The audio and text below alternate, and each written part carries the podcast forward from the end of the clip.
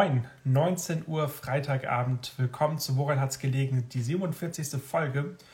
Und heute ja, blicken wir weiterhin auf den Ukraine-Krieg, ähm, den Putin oder Russland besser gesagt führt. Ähm, darüber wollen wir sprechen, eine Stunde lang ungefähr. Aber bevor es losgeht, hole ich direkt erstmal Martin dazu und dann geht's los. Ja, das ist ähm, die Tage, wenn man Nachrichten guckt, nicht leicht, jedenfalls mir nicht. Ähm, das ist einfach ja sehr schwierig, ähm, da den Blick zu behalten auf das, was zählt, auf das, was ähm, Hoffnung macht. Ähm, aber nichtsdestotrotz freue ich mich sehr, dass ich mit Martin darüber sprechen kann und freue mich an alle, die jetzt zugucken. Ein Moin Johannes sehe ich von Carsten. Moin Carsten, schön, dass du da bist. Und natürlich. Von mir, Johannes, von mir, Johannes bekommst du ein Glück auf. Das ist auch immer schön. Und Grüße, Carsten. Schön, dass du wieder äh, dabei bist. Wie war deine Woche, Johannes, bevor es zu den ernsten Themen geht? Hoffentlich gute Nachrichten von dir. Ja, also meine Woche war gut. Ähm, habe natürlich ganz normal gearbeitet, wie eh und je. Ähm, aber ich genieße das gute Wetter. Das muss man ja tatsächlich sagen. Wir haben ja in Deutschland seit knapp fast zwei Wochen jetzt auch einfach super Wetter. Und das genieße ich sehr, ähm, ja, nachmittags rauszugehen, abends äh, das tut einfach sehr gut, gerade in dieser Zeit. Ähm, ist das so ein bisschen mein, mein Glücksanker?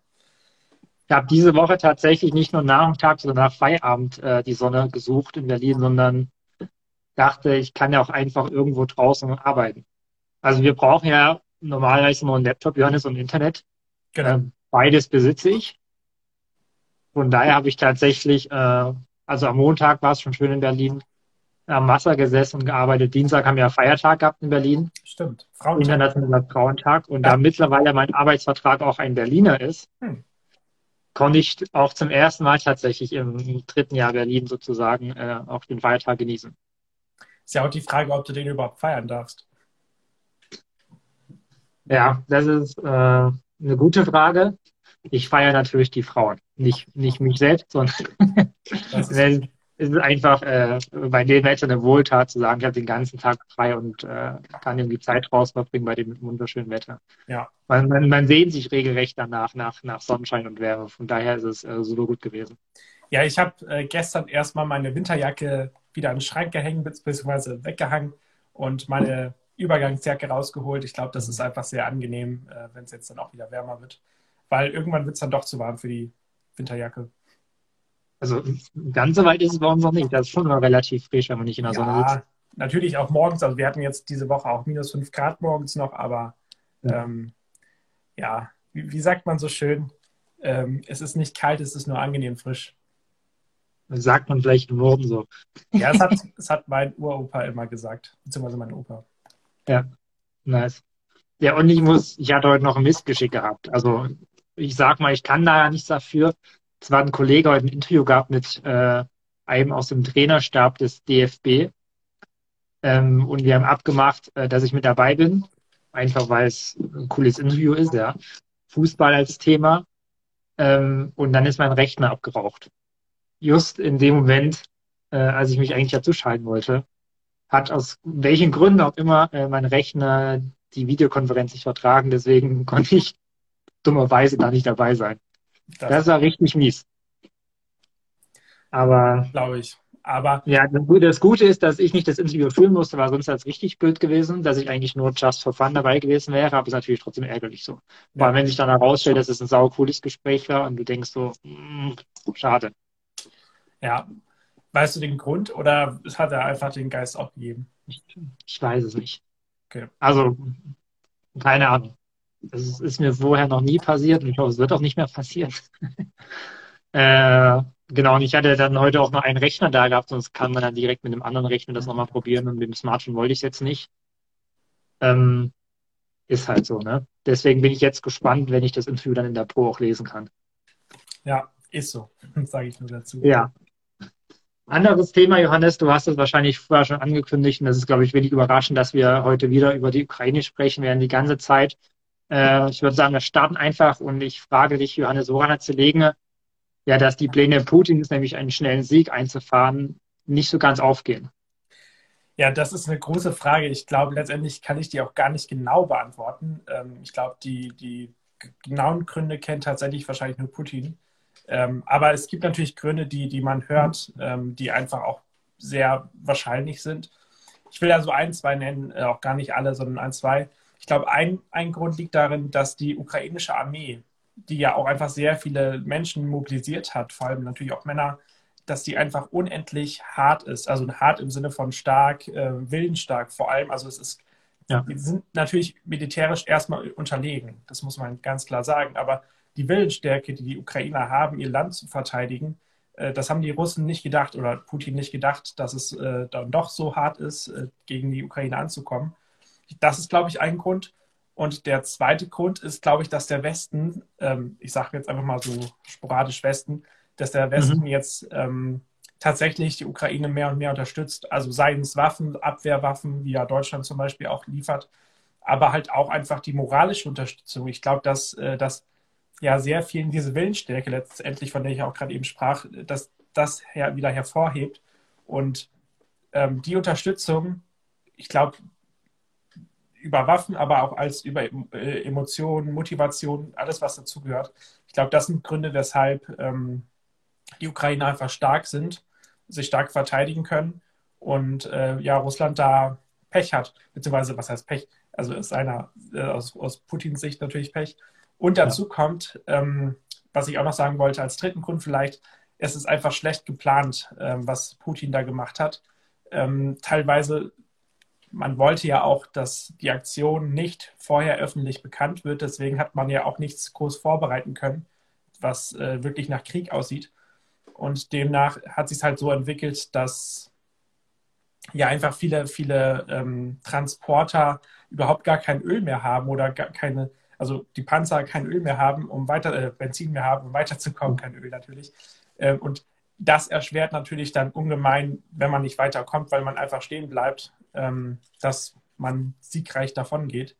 Und das sind nur drei Gründe vielleicht es gibt, glaube ich, wesentlich mehr und äh, es gibt ja auch Gründe, die einfach nur einen Teil dazu beitragen.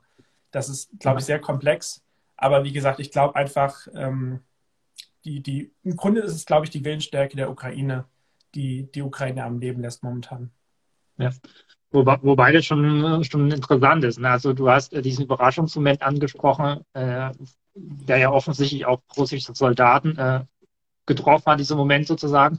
Und trotzdem ist es irgendwie absurd, weil über, über Wochen und Monate so diese äh, Truppenaufmärsche quasi im Grenzgebiet waren um die Ukraine herum. Äh, ja, aber dass selbst die Soldaten oder es gibt ja Berichte, die schwierig zu verifizieren sind, natürlich ja. sagen, wir wussten das gar nicht, dass wir gegen die Ukraine in den Krieg ziehen, sondern dass Soldaten einfach mhm. ausgegangen sind. Äh, man ist quasi in einem, in einem Übungsmanöver in Weißrussland beispielsweise oder halt äh, noch im russischen Gebiet auf einmal mit in Kampfhandlungen und da wird scharf geschossen. So. Also das ist schon, äh, schon auch äh, ja, interessant quasi zu beobachten, äh, wie auch quasi die russische Propaganda selbst in das Militär hinein äh, sozusagen funktioniert. Ja. Ähm, und was ich noch super spannend finde, ähm, dann die Bildzeitung gestern groß getitelt, der, äh, der beste Scharfschütze der Welt kämpft jetzt gegen, gegen Putin äh, beste Scharfschütze, weil der einen Abschluss auf knapp dreieinhalb Kilometer hatte äh, gegen einen IS-Terroristen. Äh, das finde ich interessant, dass halt äh, Tausende, ich glaube mittlerweile über 20.000 ja. ähm, Ausländer ähm, an der Seite der ukrainischen Armee oder den eigenen Bataillon sozusagen äh, gegen die russische Armee kämpfen. So, also das ist, glaube ich, auch ein Faktor, ob jetzt die 20.000 und wie hoch die Zahlen auch genau sind, ist ja auch nicht ganz klar, ob das jetzt so ein ausschlaggebender Faktor schlussendlich ist, ist natürlich Stand jetzt schwierig zu beurteilen. Aber aus Sicht von Putin kann man davon ja nicht ausgehen, dass man was die Ukraine überfällt und dass dann nicht nur eine Hilfsbereitschaft der westlichen Staaten ist im Sinne von Unterstützung finanziell und, und mit Waffen. Ja. Ähm, das hätte man vielleicht vorahnen können, Fragezeichen. Aber dass Tausende ähm, ausländische Soldaten quasi in den Krieg ziehen äh, für die Ukraine, ich glaube, das hätte äh, sich Putin nicht äh, erträumt, ehrlich gesagt. Ja, und da würde ich auch sagen, das ist, glaube ich, auch die Stärke der Ukrainer gewesen, in den allerersten Tagen oder vielleicht sogar schon davor, äh, dafür zu werben. Das ist, also die sind ja nicht, nicht automatisch da, die, die ja. Leute, die jetzt da mitkämpfen, sondern das sind ja auch angeworbene Leute oder wenn man Klitschko hört, was der immer für Aufrufe macht, der sagt ja, kommt her, helft uns, spendet ganz viel so. Also die rufen ja auch dazu auf und ich glaube, dass das äh, viele Menschen bewegt. Und ich habe auch mhm. selber in meinem Umfeld einen, der einen guten Freund, der ähm, selbst gesagt hat, wenn er ja keine Frau hätte, würde er vermutlich da sein. Und ja. äh, das, wenn, wenn das einfach so nah ist, also wie gesagt, ein sehr, sehr guter Freund von mir und wenn er das sagt, dann, dann geht er schon sehr nah, weil ich dann überlegt hätte, was, was wäre, wenn er wirklich dort wäre, was wäre dann? Mhm. Und ja, deswegen finde ich das alles sehr, sehr krass, äh, dass da tatsächlich 20.000 ausländische, also nicht Ukrainer, tatsächlich für die Ukraine kämpfen. Aber auch da nochmal, sie kämpfen ja nicht nur für die Ukraine, für das Territorium, sondern auch für demokratische Werte. Und ich glaube, dass das, jedenfalls würde mich das zum Beispiel antreiben, also ich will da jetzt nicht hin, aber das wär, würde mich halt antreiben, äh, zu sagen, dann kämpfe ich, wenn ich kämpfen würde. Ich bin eher pazifistisch, deswegen wird das eher nichts. Ja. Aber das wäre halt so mein Motto, weswegen ich da mitmachen würde. Ähm, es geht ja, sagt auch Klitschko immer wieder, es geht ja um die Demokratie, Demokratie und demokratische Werte und um Europa letztendlich. Da wird Europa verteidigt, unter anderem. Ja, und das natürlich, äh, was die Klitschkos angesprochen, ja auch geschickt gemacht. So, ne? Also ohne ihnen was Böses zu unterstellen. Und das stimmt ja auch. Ähm, Putin greift einen demokratischen Staat an, weil er demokratisch ist. Ich glaube, das ist ein Hauptbeweggrund auch. Es geht jetzt nicht um wirtschaftliche Ressourcen in erster Linie, sondern es ist in direkter Nachbarschaft ein demokratischer Staat, der sich in den letzten Jahren weg von Russland sozusagen Richtung Europa, Richtung Westen orientiert hat. Ja. Ähm, und das natürlich äh, ja das, was, was Fakt ist und was natürlich auch äh, Zelensky oder die Klitschko natürlich auch geschickt ausführen, würde ich sagen. Ähm, um den Westen gewissermaßen auch unter Druck zu setzen. Das ist in der Situation, glaube ich, absolut legitim, was sie da machen. Um zu sagen, hey, ihr helft nicht nur uns, weil wir von Russland überfallen wurden, sondern schlussendlich kämpft ihr auch für euch selbst, äh, für die Demokratie, für die westlichen Werte, die du gerade angesprochen hast. Also von daher ist es, glaube ich, so beides. Es ist Fakt und es ist natürlich geschickt ausgespielt, auch äh, gerade über die Social Media Kanäle von Klitschko, äh, von Zelensky und Co. Ja, da will ich auch vielleicht direkt den nächsten Punkt machen.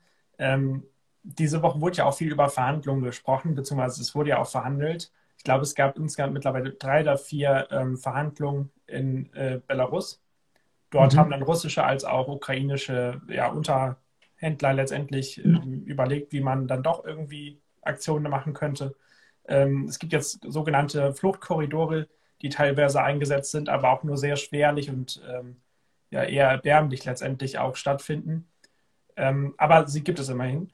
Und natürlich am Donnerstag, also gestern, die, das große Gespräch in der Türkei mit ähm, Außenminister, also Lavrov und äh, Kulab, Kuleb von ja. äh, der Ukraine die Gespräche letztendlich sind ja zu, ist nichts rausgekommen, ist eher nur mehr Frust, anstatt dass da auch wirklich was rausgekommen ist. Aber ähm, wenn du diese Verhandlungen siehst oder wenn du siehst, es kommt dann momentan dazu, denkst du, wir haben wirklich ähm, Chance, dass jetzt tatsächlich, dass da jetzt tatsächlich die nächsten ein, zwei, drei, vier Tage auch was durchbrechen könnte? Oder denkst du, es ist eher was, was jetzt wirklich sich auf Wochen lang hinauszögern wird? Die Frage kam auch gerade im Chat von Julia, deswegen passt es hervorragend. Ähm, nein, also ich glaube nicht, dass, dass die Verhandlungen, die jetzt stattfinden, zu irgendwelchen äh, großen Ergebnissen führen im Sinne von Waffenruhe oder, oder vielleicht Verhandlungen, wie es, danach weitergehen kann. Ähm, ich habe kürzlich ein Interview gelesen im evangelischen Pressedienst, ich ähm, glaube sogar heute oder gestern, die haben mit einem Friedensforscher oder mit einer Friedensforscherin gesprochen äh, den Namen, den habe ich gerade vergessen. Und sie sagte, es war eine sie, ähm, dass sie eigentlich keine Chancen sieht auf, auf effektive Verhandlungen. Warum? Weil sie meinte eigentlich, und die Geschichte lehrt, dass Verhandlungen nur erfolgreich sind, wenn eine militärische Pattsituation da ist. Und die gibt es schlussendlich nicht. Das heißt, äh, die Russen haben nach wie vor, vielleicht nicht alle, aber viele Karten in der Hand. Ähm, die Ukrainer stehen natürlich eher mit dem Rücken zur Wand, klar, aber es ist äh, keine Pattsituation, wo man sagt, okay, wir müssen jetzt irgendwie eine Lösung am Verhandlungstisch finden. Und deswegen hat sie ein sehr äh, pessimistisches Bild gemalt in den Verhandlungen. Ob das Bluff ist, weiß ich nicht. Und grundsätzlich ist es immer gut, wenn man auf irgendwelche Ebenen miteinander spricht, klar. Ähm, aber ich glaube nicht, ähm, dass jetzt durch diese Verhandlungen in, in absehbarer Zeit äh, zum Ende kommt von militärischen Handlungen. So, du hast die Fluchtkorridore angesprochen. Das ist zum Beispiel ein Ergebnis äh, solcher Gespräche, wenngleich man sagen muss, dass es auch nur so semi funktioniert. Ne? Also es wird, und auch das wieder schwer zu verifizieren, einfach weil keiner vor Ort ist, der dann äh, neutral darüber berichten kann, der jetzt keiner Kriegspartei angehört. Ähm, die Ukrainer sagen, naja, das werden die Fluchtkorridore werden geschossen oder vereinbarte Fluchtkorridore werden nicht freigemacht, lässt sich nicht verifizieren. Ähm, ist tatsächlich auch, so habe ich gelesen, gar nicht so leicht umzusetzen. Also es ist relativ leicht zu sagen, okay, wir machen Fluchtkorridore, aber bis es bei den Soldaten an der Front angekommen ist, wenn überhaupt sozusagen, ja, ähm, das dauert halt eine ganze Weile. So und auch deswegen äh, ist es auch tatsächlich mit diesen Fluchtkorridoren, die du vorhin angesprochen hast, glaube ich, gar nicht so leicht. Selbst wenn ich niemanden einen bösen Willen unterstellen, sage, ihr bombardiert das doch mit Absicht. Aber bis es eigentlich beim letzten der Befehlskette angekommen ist, ist es wohl ein relativ langer, äh, langwieriger und schwieriger Prozess. Ja, also wenn ich das richtig deute, bist du eher pessimistisch, was Verhandlungen angeht. Ja. Ähm, ich persönlich eher auch, aber ich sehe trotzdem noch Hoffnung. Also ähm, die Situation ist sehr ernst, sehr schlimm. Ja. Jeden Tag sterben unendlich viele, also gefühlt unendlich viele Menschen. Ähm, aber ich glaube, Hoffnung besteht, weil Verhandlungen, allein schon, dass Lavrov und Kuleba miteinander verhandelt haben, dass sie in einem Raum saßen, ich finde, allein das ist schon ein, ein kleiner Minisieg im Grunde. Das ist nichts, was, was den Leuten hilft. Die Menschen sterben trotzdem, aber es ähm, zeigt schon mal, dass beide verhandlungsbereit sind. Mhm. Und ich habe die Hoffnung, dass sich da jetzt einiges auftut. Und ähm, ich bin mal sehr gespannt, ob dann noch sich noch was tut. Also Erdogan möchte da ja auch weiterhin noch aktiv bleiben. Wir haben Bennett gesehen, der jetzt ja auch bei Putin war, der dann bei Scholz war. Wir haben andere, die ähm, sich da jetzt einschalten. Der finnische ähm, ich glaube, Präsident ist es, der hat sich jetzt auch da eingemischt.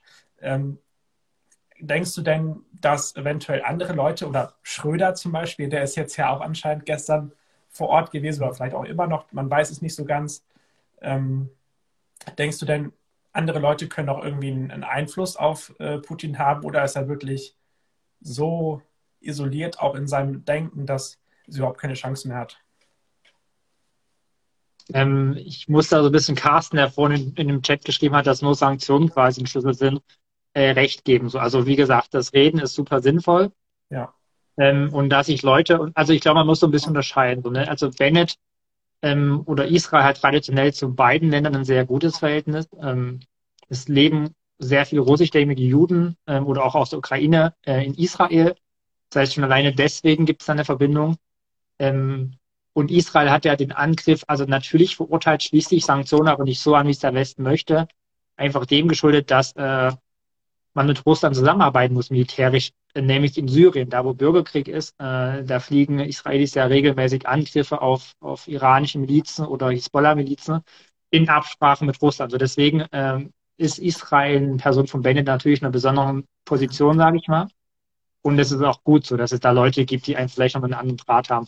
Bei Erdogan bin ich immer so ein bisschen, ja, also ich will das jetzt gar nicht schlecht reden und du hast ja das Treffen angesprochen, der Türkei, der Außenminister. Ähm, ja, eher so ein bisschen schwierig. Weswegen ich pessimistisch bin, ist halt einfach, A, weil ich diese Argumentation mit der Paz-Situation ganz logisch finde und weil gar nicht klar ist äh, oder nur halb klar ist, was möchte Putin und sind diese Ziele schon erreicht, ist es befriedigend für ihn so, ja. Also weil ich, ich denke dann so, okay, die verhandeln und äh, wird eine dieser Parteien Zugeständnisse machen. Würde Putin jetzt sagen, okay, wir hören auf, euch anzugreifen, ziehen uns zurück, dafür wollen wir aber das und das. Was auch immer das sein mag, würde äh, Zelensky sagen, ja klar, geht, machen wir so, damit Frieden ist, damit das Töten aufhört. Also das finde ich halt relativ schwierig so. Weil ich glaube, Putin, so schätze ich ihn ein, wird jetzt keine Sachen irgendwie halbgar zurücklassen aus seiner Sicht. Mhm. Ähm, und ob die Militäraktion und der Krieg, den er begonnen hat, äh, aus seiner Sicht zufriedenstellend ist, das wage ich ehrlich gesagt zu bezweifeln. So. Und deswegen, ähm, ich würde jetzt äh, das nicht als Bluff bezeichnen, die Gespräche, das sind sie bei weitem nicht. Mhm. Aber ich bin deswegen eben so ein bisschen pessimistisch, ähm, weil ich glaube, so aus meiner Sicht hat Putin nicht das erreicht, was er möchte. So. Und würde er sich damit zufrieden geben, würde ich sagen, nein. Und aus diesem Grund wird äh, Russland, glaube ich, nicht einfach äh, aufhören, sich zurückziehen oder Waffenstillstand vereinbaren. Ähm, wie gesagt, weil sie eigentlich auch noch alle Karten in der Hand haben. So, ja? Also vor Kiew stockt äh, der berühmte Konvoi sozusagen. Ähm, und äh, seit ja, im Prinzip seit zwei Wochen laufen die Kämpfe vor Kiew, aber nicht in Kiew.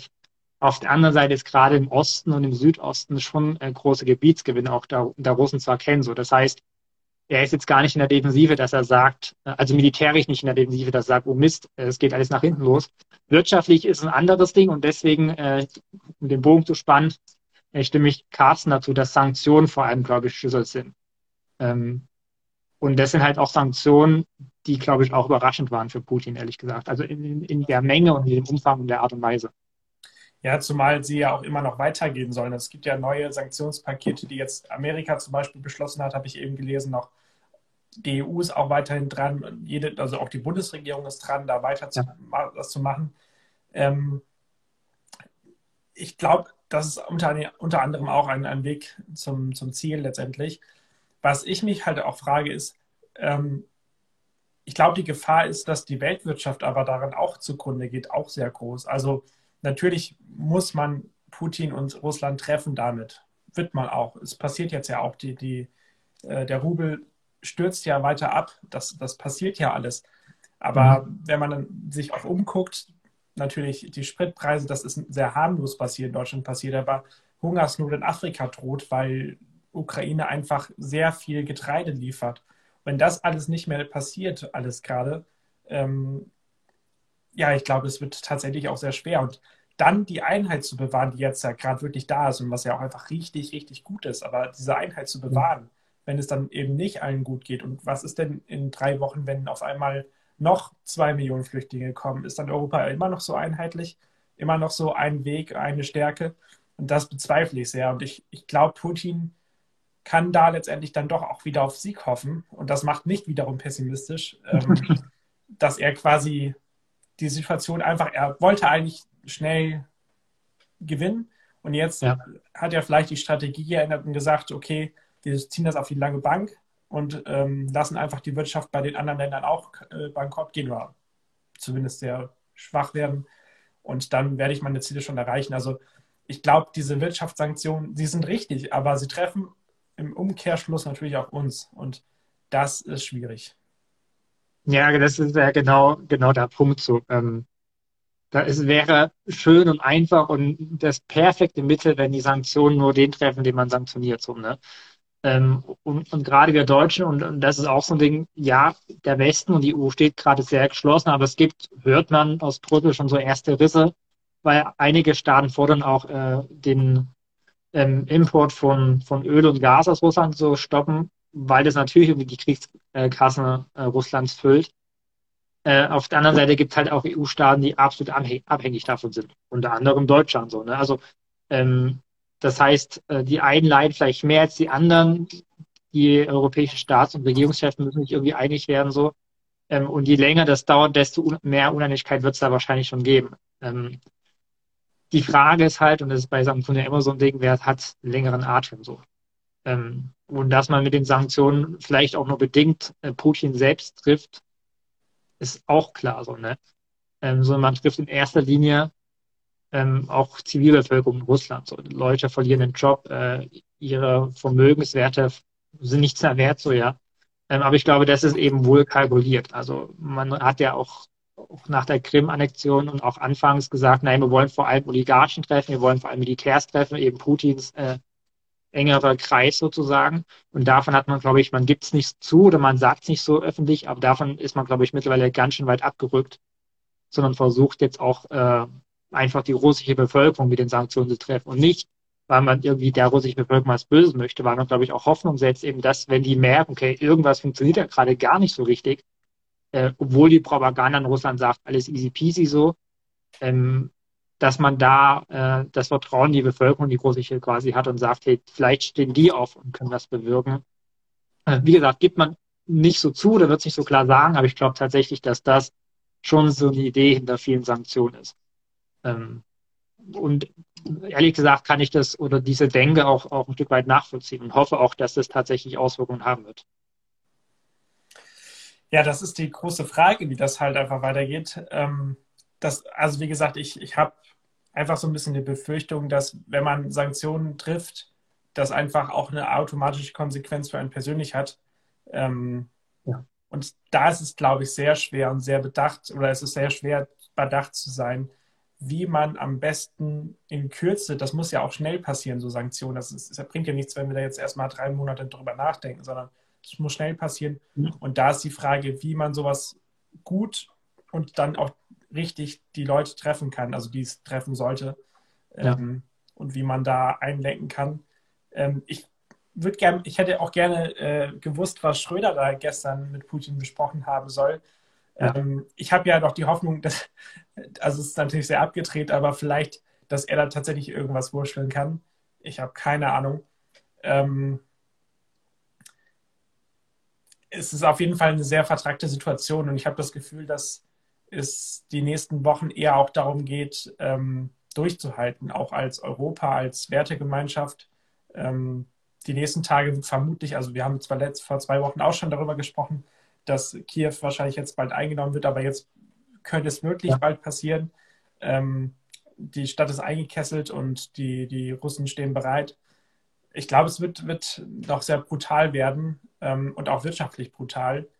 Ähm, ja, ich, also Krieg ist nie schön, aber ich glaube, uns steht noch eine, eine, schwierige Zeit bevor. Das ist auf jeden Fall. Was man zu den Sanktionen vielleicht noch sagen kann, ähm, ich erinnere mich da vor zwei Wochen, ähm, als wir auch darüber gesprochen haben, hatte ich erwähnt, dass im Morgenmagazin, glaube ich, so Robert Habeck äh, gesprochen hat und da seine Hoffnung quasi ausgedrückt hat, dass vielleicht mittelfristig die Sanktionen Wirkung zeigen. So.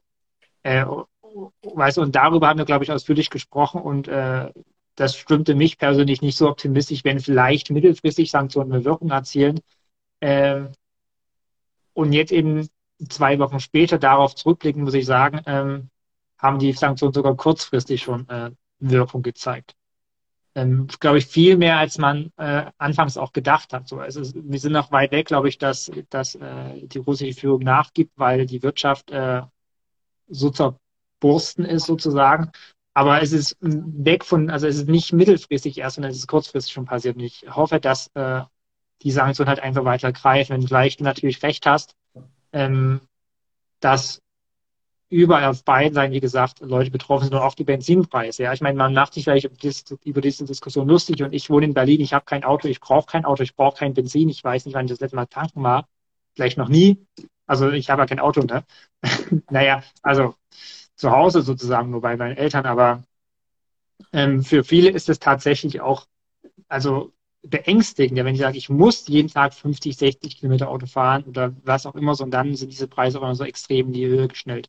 Ja. Und das andere ist, und das darf man bei aller Solidarität, äh, bei allen Spendenbereitschaft, die super, super gut ist. Ich will das gar nicht kleinreden oder gegeneinander abwägen, aber ähm, du hast angesprochen, Afrika, da herrscht nicht erst seit gestern eine Hungersnot und, äh, und eine große Trockenheit. So, äh, den Leuten, denen fehlt jetzt massenweise Geld. Ja, ist sozusagen äh, Organisationen, die vor Ort sind und sind 70 Prozent der Spenden weggebrochen. So, und es wird in den nächsten Wochen wahrscheinlich nicht besser werden.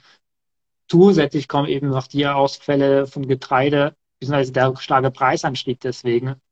Ähm, also wir haben eine Riesenkatastrophe im Osten Europas sozusagen, und zeitgleich verschärft eben, weil wir das vielleicht aus dem Blick verlieren, auch das, was beispielsweise in Afrika passiert so. Ähm, und das irgendwie im Blick zu behalten und, und, dem allen gerecht zu werden, das geht nicht so. Ne? Äh, aber das äh, ist halt so ein Ohnmachtsgefühl, glaube ich, äh, was einen einfach hilflos zurücklässt. Ja, und ich finde, gerade deine Beschreibung hat mich nochmal daran erinnert, wie global die Welt geworden ist. Also ein Krieg war früher einfach nur, also so einfach war es natürlich trotzdem nicht, aber es ja. war meistens einfach dort, wo es war und hatte weniger Auswirkungen auf den Rest der Welt.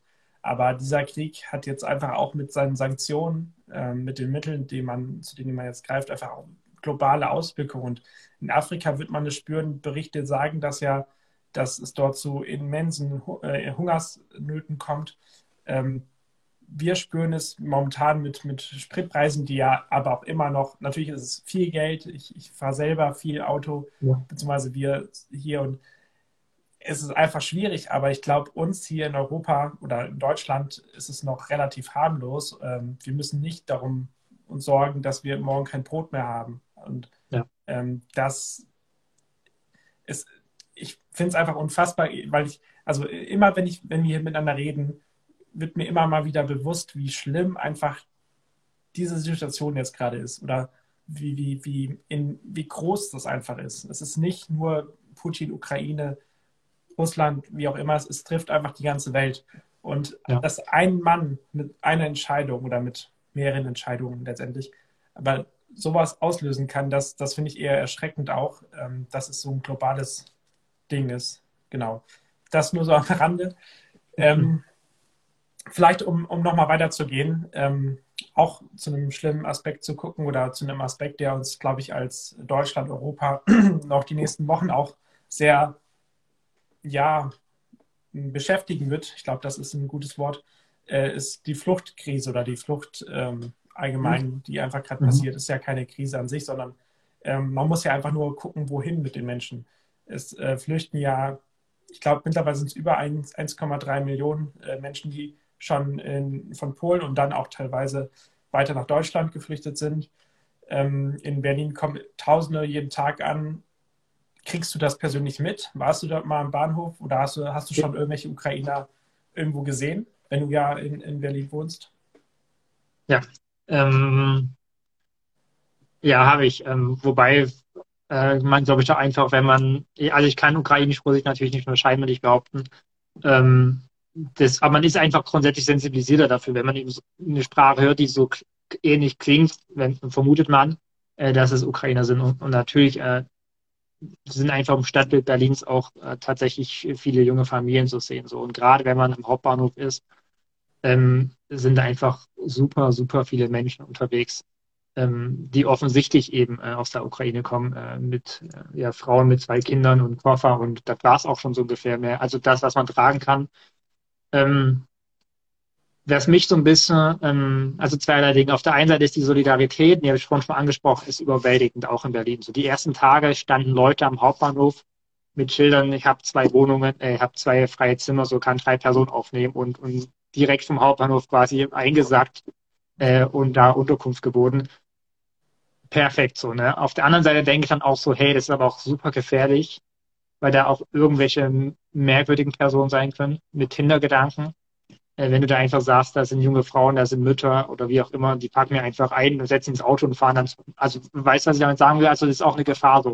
Und ich denke immer so, da muss doch eigentlich der Staat direkt, also ohne das klein zu reden, das äh, Individuelle äh, der Gesellschaft, aber eigentlich denke ich, muss der Staat auch da viel schneller dahinter sein, auch aus der Erfahrung von 2015 heraus. Also es muss doch irgendwie Strukturen geben, die vielleicht damals nicht funktioniert haben, aber jetzt irgendwie verbessert wurden oder wieder reaktiviert werden können.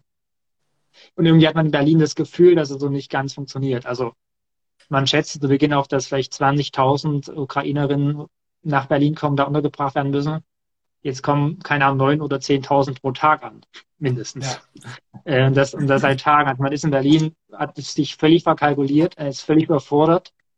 Die werden natürlich auch weiterverteilt in die restliche Bundesrepublik ähm, aber man ist trotzdem irgendwo ein Stück weit staatlich gesehen äh, überfordert. Und das, das schockiert mich irgendwie, weil ich denke, hey, eigentlich dachte ich, sind wir da mittlerweile irgendwie weiter wegen Erfahrungswerten.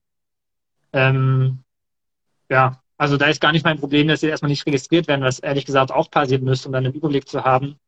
Äh, Berlin schreit jetzt auch nach der Bundeswehr, ähm, um einfach äh, Manpower auch zu haben, neben vielen Freiwilligen, die da aktiv sind. Die sagen jetzt allerdings, nee, äh, es ist also ist nicht unsere Aufgabe. Wir haben 2015 geholfen, wir helfen seit zwei oder drei Jahren der Corona-Pandemie.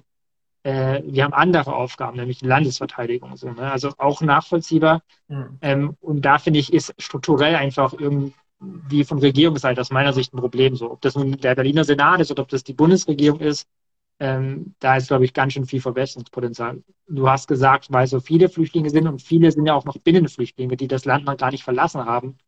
Also es wird ja die nächsten Tage und Wochen noch wesentlich mehr Leute betreffen, die dann nach Deutschland kommen. Genau, ich weiß nicht, ähm, ob du gestern Abend Lanz gesehen hast. nee, da ging es letztendlich auch darum, äh, was passiert mit unseren deutschen Strukturen? Haben wir Möglichkeiten, das irgendwie besser zu organisieren seit 2015? Mhm. Und tatsächlich gibt es theoretisch Möglichkeiten, aber sie werden einfach gerade nicht abgerufen. Und äh, natürlich den Menschen wird geholfen. Also das ist, das, das berührt mich selbst sehr immer, immer sehr, wenn ich sehe im Fernsehen, Tagesschau, wie auch immer, dass den Leuten geholfen wird, dass die Leute ja was zu essen haben, eine Unterkunft, auch wenn es gerade mal nur eine 5 Quadratmeter Zimmer ist. Es reicht ja. erstmal. Und das ist wichtig, das muss halt passieren. Aber das Ding ist ja auch, wie geht es weiter? Also natürlich kann man momentan auch eher nur von Tag zu Tag denken, aber als Staat sollte man dann eine, eine Idee haben, wie es weitergeht. Und ähm, da war auch Nancy Faeser, die Innenministerin, die dafür zuständig ist, äh, bei Lanz gestern. Und sie hat so gesagt, also ich, ich habe es eher sehr kritisch einfach wahrgenommen. Sie hat einfach so gesagt, ja, wir sehen die Situation, wir beobachten das und wenn, dann handeln wir. Wo ich so denke, ihr müsst jetzt handeln. Das ja. ist, ähm, da hat man anscheinend aus 2015 doch nicht unbedingt so gelernt. Ähm, und es kommen ja viel, viel mehr Menschen zu uns als damals vermutlich. Ähm, wie gesagt, noch ist es nicht ganz absehbar, aber vermutlich schon. Und das finde ich sehr ja, beunruhigend. Äh, nicht, weil die Menschen dann nicht, also im Grunde halt einfach, weil es jetzt nicht für die Menschen schlecht ist, wenn einfach ein System überfordert ist. Es ist ja äh, nicht, nicht so, dass, dass Deutschland nicht helfen will. Ich glaube, Deutschland hat momentan ein großes Herz, ein offenes Herz. Das ist auch gut so, das ist sehr wichtig.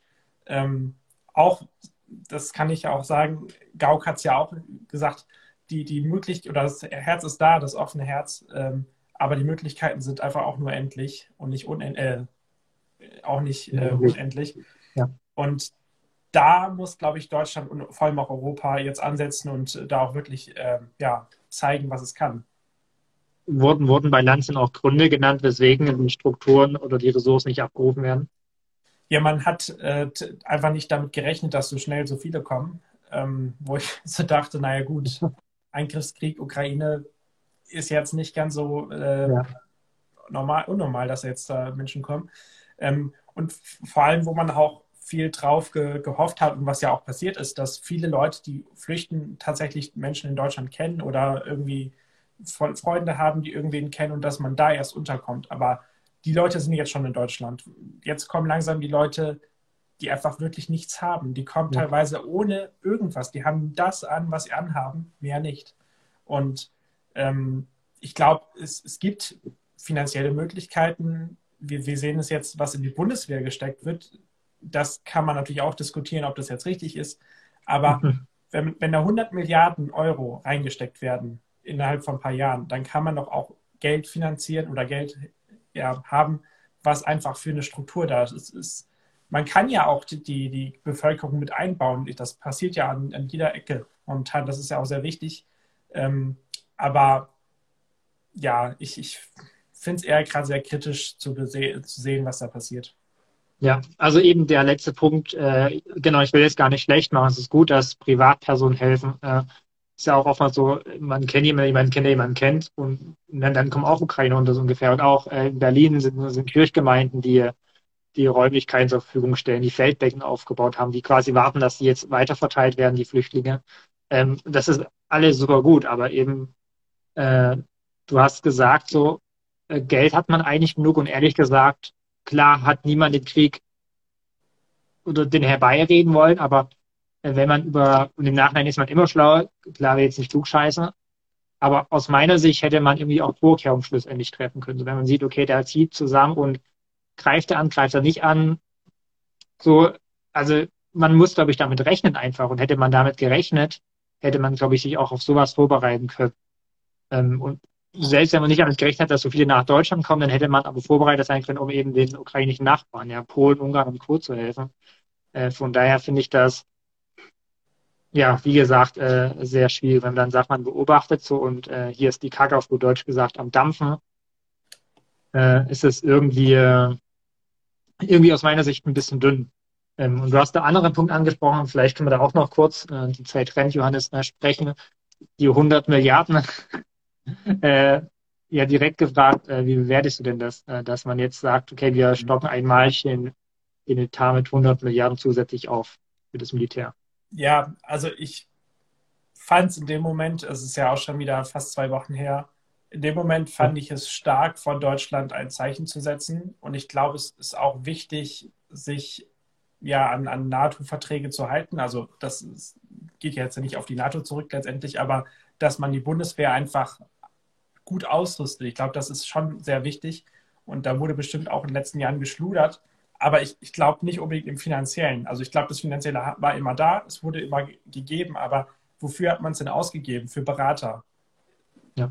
Verteidigungsministerium unter van der Leyen.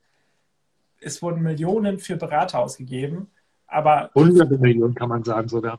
Genau. Aber was ist denn für die Menschen oder also für die Soldaten und Soldatinnen ausgegeben worden? Was ist denn als Ausrüstung ausgegeben worden? Natürlich auch Millionen, keine Frage. Aber ich glaube, Geld war schon immer irgendwie da. Es wurde, glaube ich, einfach nur, jedenfalls so sehe ich es, nicht unbedingt genau da ausgegeben, wo man es ja, hätte ausgeben sollen.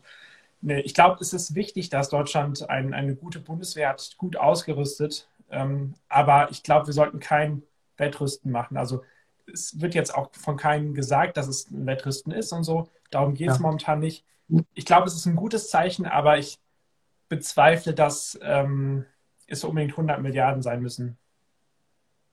Ja, also äh, ich, als, als, Punkt eins, äh, weil ja oft gesagt wird, so Deutschland ist nicht in der Lage, sich zum Beispiel gegen die Russen zu verteidigen, stand jetzt.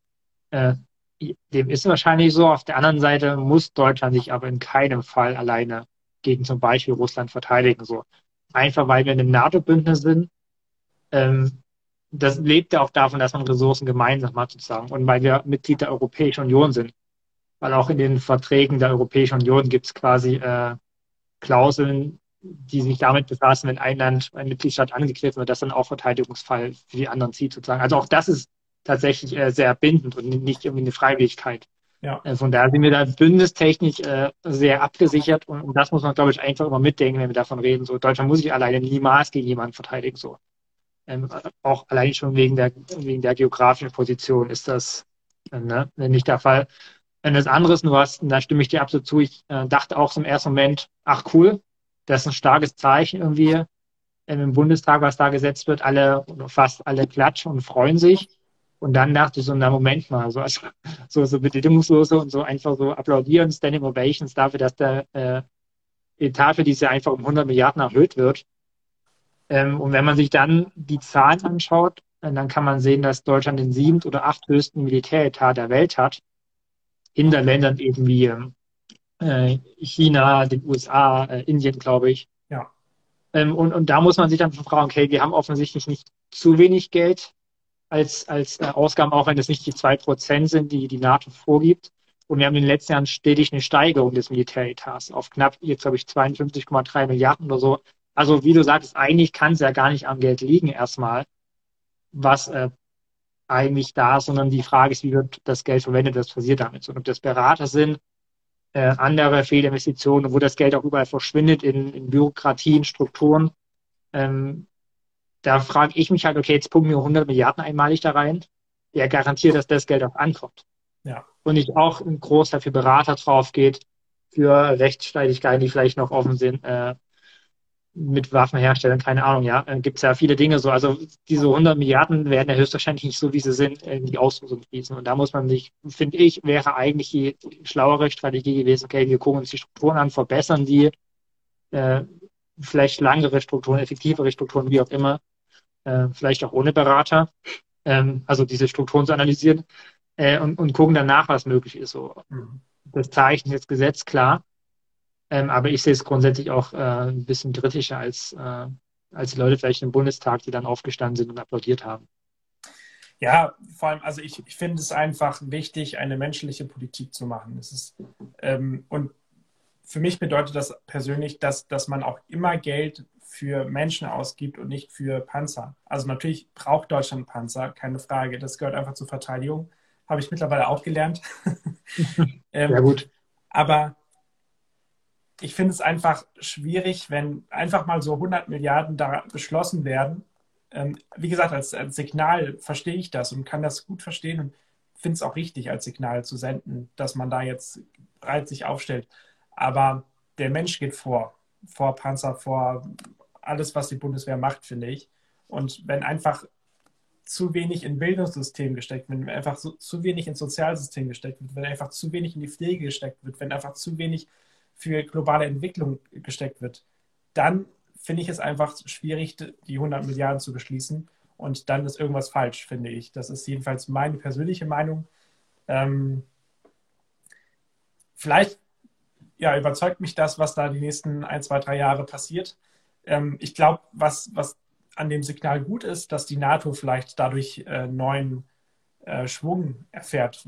Sowieso ja gerade dadurch, dass man ja zusammensteht, erfährt die NATO ja einfach ja, viel mehr Stärke wieder und ist einfach da, ist wieder präsent. Und ich glaube, das ist tatsächlich sehr wichtig, gerade in dieser Zeit. Ja, und ich so auch ein Zeichen an, ich sage mal, ein kleinere Staat. Ich meine, die Ukraine ist jetzt krass davon betroffen, ja, auch vielleicht in die schützende Obhut eben der NATO, der, der EU oder so zu kommen oder das auch, oder da auch Bestrebungen zu beschleunigen. Und das kann grundsätzlich auch nur Interesse sein, wenn wir westliche Werte, wenn wir demokratische Werte, wenn wir äh, Menschenrechte und so bedenken, ähm, kann es, glaube ich, nur ein gutes äh, Zeichen sein. Ähm, Nochmal ein ganz anderes Thema, also natürlich auch Ukraine so, ähm, auch im Blick auf die Zeit. Ähm, das ist, äh, wir haben ja den Fragesticker gemacht, als wir die äh, heute angekündigt haben, den Talk. Ähm, da kam bei mir mehrfach die Frage bezüglich äh, atomare Bedrohung. Also Stichwort äh, Atomwaffen, Stichwort äh, Atomkraftwerke in der Ukraine. Ähm, wie schätzt du das ein? Muss man, muss man sich davor fürchten, Johannes? Ähm, da habe ich auch eine differenzierte Meinung. Also ich glaube, dass wir jetzt direkt in einen Atomkrieg reinlaufen, das glaube ich eigentlich jetzt nicht. Also die Gefahr besteht immer. Es ist jetzt, die Gefahr ist jetzt, es ist jetzt nicht 0 Prozent, aber dass wir jetzt irgendwie 70, 80, 90 Prozent davon jetzt erreicht hätten und äh, übermorgen irgendwer auf den roten Knopf drückt, das glaube ich bei bestem Willen nicht. Ich glaube, davor ist einfach noch viel zu viel nicht passiert, um es mal so auszudrücken. Ähm, gleichzeitig finde ich die Gefahr der AKWs, die bombardiert werden in der, in der Ukraine, sehr, sehr gefährlich. Also das ist, damit ist nicht mhm. zu spaßen. Ähm, wenn da irgendwie, ja, das einfach austritt, dann, dann gefährdet das die Natur, den Menschen. Und äh, wir wissen ja auch schon von ähm, Fukushima, was übrigens sich jetzt auch wieder jährt äh, an diesem Wochenende. Das muss man auch mal dazu sagen. Ähm, wir wissen es aus Tschernobyl, das ist ja einfach in der Ukraine auch, was passieren kann. Und wenn dort einfach ähm, ja, atomare Materie austritt, das ist einfach gefährlich. Und deswegen muss man da schon aufpassen. Und mhm ich glaube, die Russen haben das jetzt auch selbst hoffentlich verstanden. Jedenfalls ist es so das, was ich so momentan lese.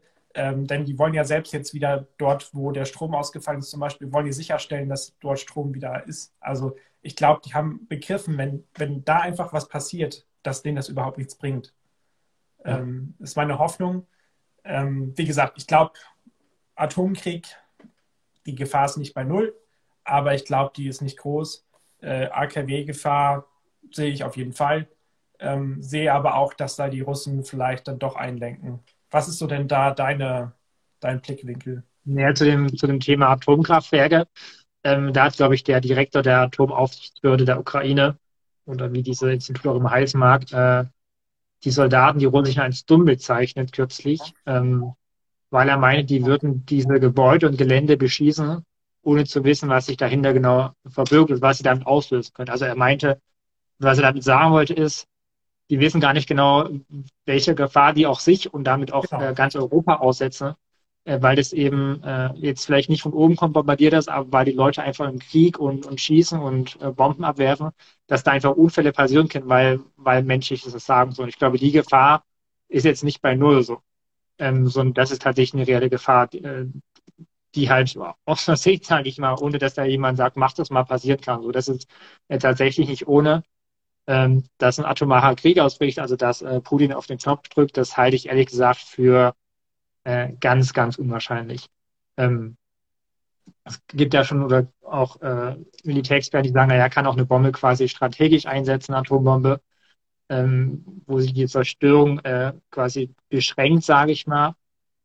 Ähm, auch, auch das glaube ich ehrlich gesagt nicht so, weil ähm, man muss dazu wissen, oder das ist jedenfalls das, was Sicherheitsexperten, Expertinnen vermuten, äh, Putin kann nicht alleine auf den Knopf drücken. So, er ist dann in der Befehlskette äh, der Letzte sicherlich, klar, das steht, glaube ich, außer Frage. Aber äh, es, es, funktioniert nicht so leicht, dass ich sagen kann, er kann einfach so entscheiden, jetzt werfe ich oder jetzt zünden eine Bombe oder nicht. Äh, und damit verbunden ist die Hoffnung sozusagen, dass äh, ranghohe Generäle, dass andere Militärs, äh, die vielleicht auch klarer sind im Kopf als Putin aktuell, äh, da einfach auch äh, genau überlegen, sagen, na Moment mal, ähm, und es gibt ja den, den direkten Draht in den USA, um eben Fehler zu vermeiden, auch äh, ähnlich wie es ja. Zeiten keines Krieges schon so eine Telefonverbindung gab. Und all das ist aus meiner Sicht ein Zeichen dafür, dass da nichts unbedacht dahingehend passiert. Wie gesagt, die Atomkraftwerke ist anderes. Ähm, dahingehend glaube ich allerdings nicht, dass da irgendwie gezielt von Seiten Russlands eine Atombombe oder ähnliches eingesetzt wird. Äh, was ich auch noch ganz interessant finde, ist, dass die WHO äh, ukrainische Forschungslaboren heute empfohlen hat, die also die an Viren und ähnlichen Krankheitserregern forschen, diese zu zerstören, damit eben außer See nicht äh, so eine Viren freigesetzt werden, die natürlich hochgradig gefährlich sind durch irgendeinen Beschuss oder so. Äh, und da dachte ich, oh krass, das ist ja auch eine Gefahr. Also, die man so gar nicht auf dem Schirm hat. Na, wenn dann in irgendwelchen Laboren an, an Viren geforscht wird und dann werden die vielleicht außer See noch bombardiert und die Viren dann freigesetzt, dann haben wir ganz, also wieder ein ganz anderes Problem, so, ne? Ähm, deswegen, also, ich glaube, bewusst äh, wird da nichts äh, irgendwie versucht zu forcieren, aber es kann halt in Anführungsstrichen außersehen passieren. So blöd, wie das klingt. Ja. Ja, vielleicht noch ein, ein letztes Thema, ähm, wenn wir schon bei Atomen sind. Ähm, ich mache mal einen weiteren Bogen. Ähm, mhm. Atomkraft, Atomkraft in Deutschland wird gerade heftig diskutiert wieder. Brauchen wir sie, brauchen wir sie nicht? Sollten wir uns äh, Gas- und, und, und Ölimporte aus Russland lassen oder nicht? Ähm, ja, das ist ein, ein breites Feld, äh, das momentan diese Woche auch heiß diskutiert wurde. Ähm, es gab jetzt am Mittwoch, glaube ich, eine 100 äh, oder über 100 äh, Menschen aus der Öffentlichkeit haben einen offenen Brief geschrieben an Scholz und haben letztendlich einen Importstopp ähm, für Öl und Gas aus Russland äh, gefordert. Was ist denn so da dein, dein Überblick, deine Meinung? Ähm, sollte Deutschland den oder sollte Deutschland bzw. Europa den Weg gehen? Oder sitzen wir dann tatsächlich in zwei, drei Wochen in der Kälte? Naja, also ich glaube, man sollte realistisch sein. Ich glaube, ähm, dass, dass die Entscheidungstragenden, dass die Regierung äh, realistisch ist. Ähm, weil es ist eben nicht nur so, okay, dann sitzen wir halt in der Kälte so, sondern wenn wir kein Gas haben, funktioniert die Wirtschaft, Wirtschaft auch nicht mehr. Also es geht nicht darum, habe ich es warm in meiner Wohnung, habe ich nicht warm. Ja, auch darum. Ähm, ja, ich kann äh, Gas, was auch immer sparen oder Strom, aber es geht halt um die Wirtschaft, die darauf angewiesen ist. Deswegen ist das Argument sagen, na gut, ich würde auch frieren, das ist kein Argument, weil das viel zu kurz greift. Ähm, ich glaube, äh, und das hat Baerbock und Co. auch gesagt, äh, nur weil das nicht öffentlich kommuniziert wird, heißt nicht, dass nicht passiert. Das heißt, äh, die äh, Wirtschaftsminister, die Außenminister äh, der EU, die reden natürlich darüber und überlegen, was sie machen können. So, aber man muss eben realistisch sein. Und äh, deswegen glaube ich, äh, dass es auch erstmal, so blöd wie das klingt, aus, aus einer wirtschaftlichen Sicht, und Wirtschaft ist leider äh, oder hat einen extrem hohen Stellenwert, ähm, ist es erstmal keine Option, weil man sagt, äh, wenn wir nur jetzt bis zum Minder kommen mit unseren Reserven, haben wir danach ein Problem so. Ähm, also ich glaube, man muss äh, nach Lösungen suchen und ich glaube, es wird danach gesucht. Äh, Verlängerung der AKWs äh, ist eine solche Lösung. Ähm, ja, schwierig zu sagen sozusagen. Ne? Ähm, ähm, also ich, ich tue mich damit sehr schwer, so weil ich, weil ich natürlich jetzt keine, keine Zahlen kenne, da keine exakten Einblicke habe. All das, was man lesen kann, ist es halt, glaube ich, schon vernünftig tatsächlich, ähm, jedenfalls darüber zu reden, was gerade die Verlängerung der AKWs betrifft. Wenngleich ich gar nicht weiß, ob jetzt, ich glaube, in Deutschland sind noch drei am Netz, ja. die planmäßig dieses Jahr vom Netz gehen sollen, ob das jetzt einen Unterschied machen würde. Also ob die drei, wenn ich sage, wir verlängern die jetzt erstmal noch um ein, zwei, drei Jahre oder wie auch immer, ob das äh, Gas äh, quasi ersetzen könnte. So. Ja. Weiß ich nicht, mhm. bezweifle ich fast, dass es quasi ausreichen würde. Und da muss man überlegen, woher kriegt man es dann sonst. Ne? Und es gibt EU-Staaten, die sind nicht so abhängig vom russischen Gas. Deutschland ist, wie gesagt, super abhängig. Ungarn, glaube ich, knapp 100 Prozent des Gases, des Öls aus äh, Russland. All das muss man mitbedenken. So. Ähm, vor allem, wenn man geschlossen als Europäische Union äh, da Maßnahmen ergreifen möchte. Ähm, die USA haben jetzt quasi ein Verbot äh, von russischem Öl und Gas beschlossen. A, klar produzieren sie natürlich selbst sehr viel und äh, es gibt Gerüchte wohl, dass sie Unterhändler nach Venezuela schicken, um mit denen zu verhandeln. Was auch schon absurd ist, ja, weil man kürzlich erst auf den Diktator da ein Kopfgeld ausgesetzt hat.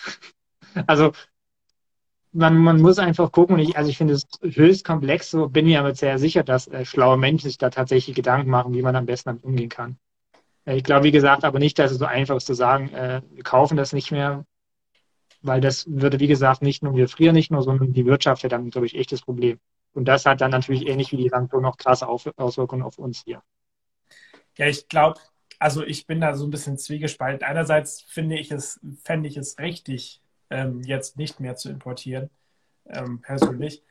Gleichzeitig finde ich genau das, was du gesagt hast. Man muss einfach realistisch bleiben und ähm, es geht ja nicht darum, ob jetzt, ob ich hier meine Heizung andrehen kann, sondern es geht ja auch darum, ob die Wirtschaft in Deutschland überhaupt funktionieren kann. Es geht darum, ob öffentliches Leben letztendlich stattfinden kann. Es geht also, wenn man es hart sieht, dann ist es halt so. Ähm, und ja, wie gesagt, ideologisch fände ich es, fände ich, oder egal, aber ich, ich, ich fände es schon schlau, das zu machen. Ähm, aber ich, wenn man vernünftig da ja, rangeht, ich glaube, dann ist es einfach nicht machbar. Und ich glaube, mhm. den Weg, den die EU jetzt geht, also man möchte ja bis 2027, glaube ich, nur noch die Hälfte ähm, importiert aus Russland. Ich glaube, das ist ein Weg, den, den kann man gehen, der ist auch nicht allzu schlimm. Ähm, gleichwohl verliert er natürlich jetzt, sein, jetzt aktuell seine, seine Wirkung, wenn man darüber nachdenkt, Putin damit zu stoppen, weil in drei Jahren, äh, in, in fünf Jahren äh, gibt es dann doch hoffentlich keinen Krieg mehr dort. Ähm, das ist mhm. halt was, was, wo man dann auch einfach ja, langfristig von lernen kann. Ähm, und was ich noch viel spannender fände, wäre zu überlegen, wie konnte es denn überhaupt dazu kommen, dass man so abhängig von Russland ist, energietechnisch. Und ähm, das wäre vielleicht mal eine Dokumentation wert, das wäre vielleicht mal, ja, vielleicht sogar mal im, im, im Bundestag irgendwie ein Untersuchungsausschuss wert, gar nicht um jemanden zu anzuprangern, gar nicht irgendwie um Merkel, wen auch immer anzuprangern, mhm. sondern einfach zu verstehen, wie kommt man dahin und was kann man daraus lernen. Weil wenn wir, wenn Politik nicht daraus gemacht wird oder nicht damit gemacht wird, aus dem Willen etwas besser zu machen für die Zukunft, ja. dann kann man direkt einpacken. Und ähm, vielleicht ist das gerade so, so, so, ein Aufschrei, so ein Wegschrei. Ähm, wir müssen nochmal neu über alles nachdenken. Also ich glaube, Krieg und alles, was damit zusammenhängt, äh, Demokratie, für Demokratie, äh, Meinungsfreiheit, alles das muss quasi jetzt neu gedacht werden und überlegt werden, wie in Zukunft was sein soll. Und ich glaube, das ist im Grunde die Aufgabe der Politik für die nächsten ein, zwei, drei Jahre. Ja, und vor allem auch im Hinblick nicht nur auf Russland, sondern auf andere äh, Autokratien, Unrechtsstaaten, Diktaturen, so ja. Also in welche Abhängigkeit leben wir? Und da ist, glaube ich, neben Russland, was Öl und Gas betrifft, auch ganz stark und ganz gleich China zu nennen, ja. Ähm, und wie starten wir das als Westen? Das heißt nicht, dass wir uns als Westen auch von allen anderen abschirmen, aber wie schaffen wir, das hat auch ja die Corona-Pandemie bereits gezeigt, ja, ja. wie schaffen wir es jedenfalls wirklich wichtige und kritische Infrastruktur, was auch immer innerhalb Europas zu halten oder in denen Ländern, wo wir sagen, okay, die achten Menschenrechte, es sind Demokratien, ja. Ähm, ob die Quietsche in China produziert wird oder in Deutschland, ist mir persönlich egal. Aber wenn eben wenn es um äh, Energieversorgung geht, wenn es um auch Medikamente geht, äh, wie auch Chip-Herstellung ist, äh, quasi lebenswichtig mittlerweile im 21. Jahrhundert, ja. Dass man sich da eben Gedanken macht, genau, wie machen wir uns unabhängig eben von, von Autokratien, von Rechtsstaaten, die auch unberechenbar sind, so. Äh, und das ist ja nicht nur äh, Russland unter Putin, sondern es ist tatsächlich auch China so. Und ich glaube, das haben wir auch schon angedeutet, dass China natürlich auch äh, genau beobachtet, was in Russland passiert oder wie der Westen reagiert, war natürlich auf Taiwan äh, äh, schielt. Das haben wir auch mit, äh, Rosentritt vor ein paar Wochen besprochen. Also und ganz kurz noch, bevor die Zeit zu Ende ist, auch dann ist, glaube ich, die, die Geschlossenheit des Westens ein gutes Zeichen gegenüber China, zu sagen, okay, äh, überlegt es euch gut, weil wir reagieren schnell und geschlossen und wir haben, Klammern, hoffentlich einen langen Atem so. Ja. ja. Ähm, dass man da vielleicht nochmal drüber nachdenkt, ob, äh, ob man als China dann tatsächlich äh, äh, auch ein Land angreift. Nur weil man historisch das versucht zu argumentieren und äh, ja, sich zurechtzubiegen. Aber Johannes, ich sehe, die Zeit ist vorbei. Ich, ich will dir nicht den Mund verbieten, aber ich äh, habe Angst, dass Instagram den Stream beendet, ohne dass wir das speichern können. Deswegen abschließend an dich äh, meine Frage, was uns denn in der kommenden Woche erwartet. Das fragt man sich immer. Ich sage ja immer, das fragt man sich, das fragt man sich immer, ist so.